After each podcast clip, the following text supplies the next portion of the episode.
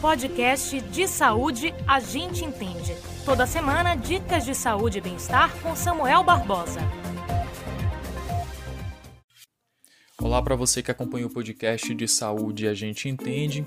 O Ministério da Saúde alertou nesta quinta-feira, dia 8 de julho, que deve ser feito com os imunizantes da Pfizer ou da Sinovac Butantan após reincluir grávidas e puérperas entre os grupos prioritários para receber a vacina contra a Covid-19.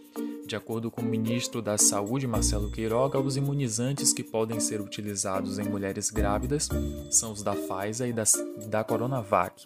AstraZeneca e Janssen, de jeito nenhum. Ainda segundo a pasta, a exceção à recomendação ministerial é para as grávidas e puérperas que já tenham recebido uma primeira dose da vacina da AstraZeneca. Nestes casos, o ciclo vacinal deve ser completado com a aplicação da segunda dose com imunizante do mesmo fabricante. Marcelo Queiroga explicou ainda que para as grávidas que tomaram a AstraZeneca, a orientação é a mesma, que após o prazo de 45 dias seja feita a imunização com a mesma vacina e com isso completada a imunização.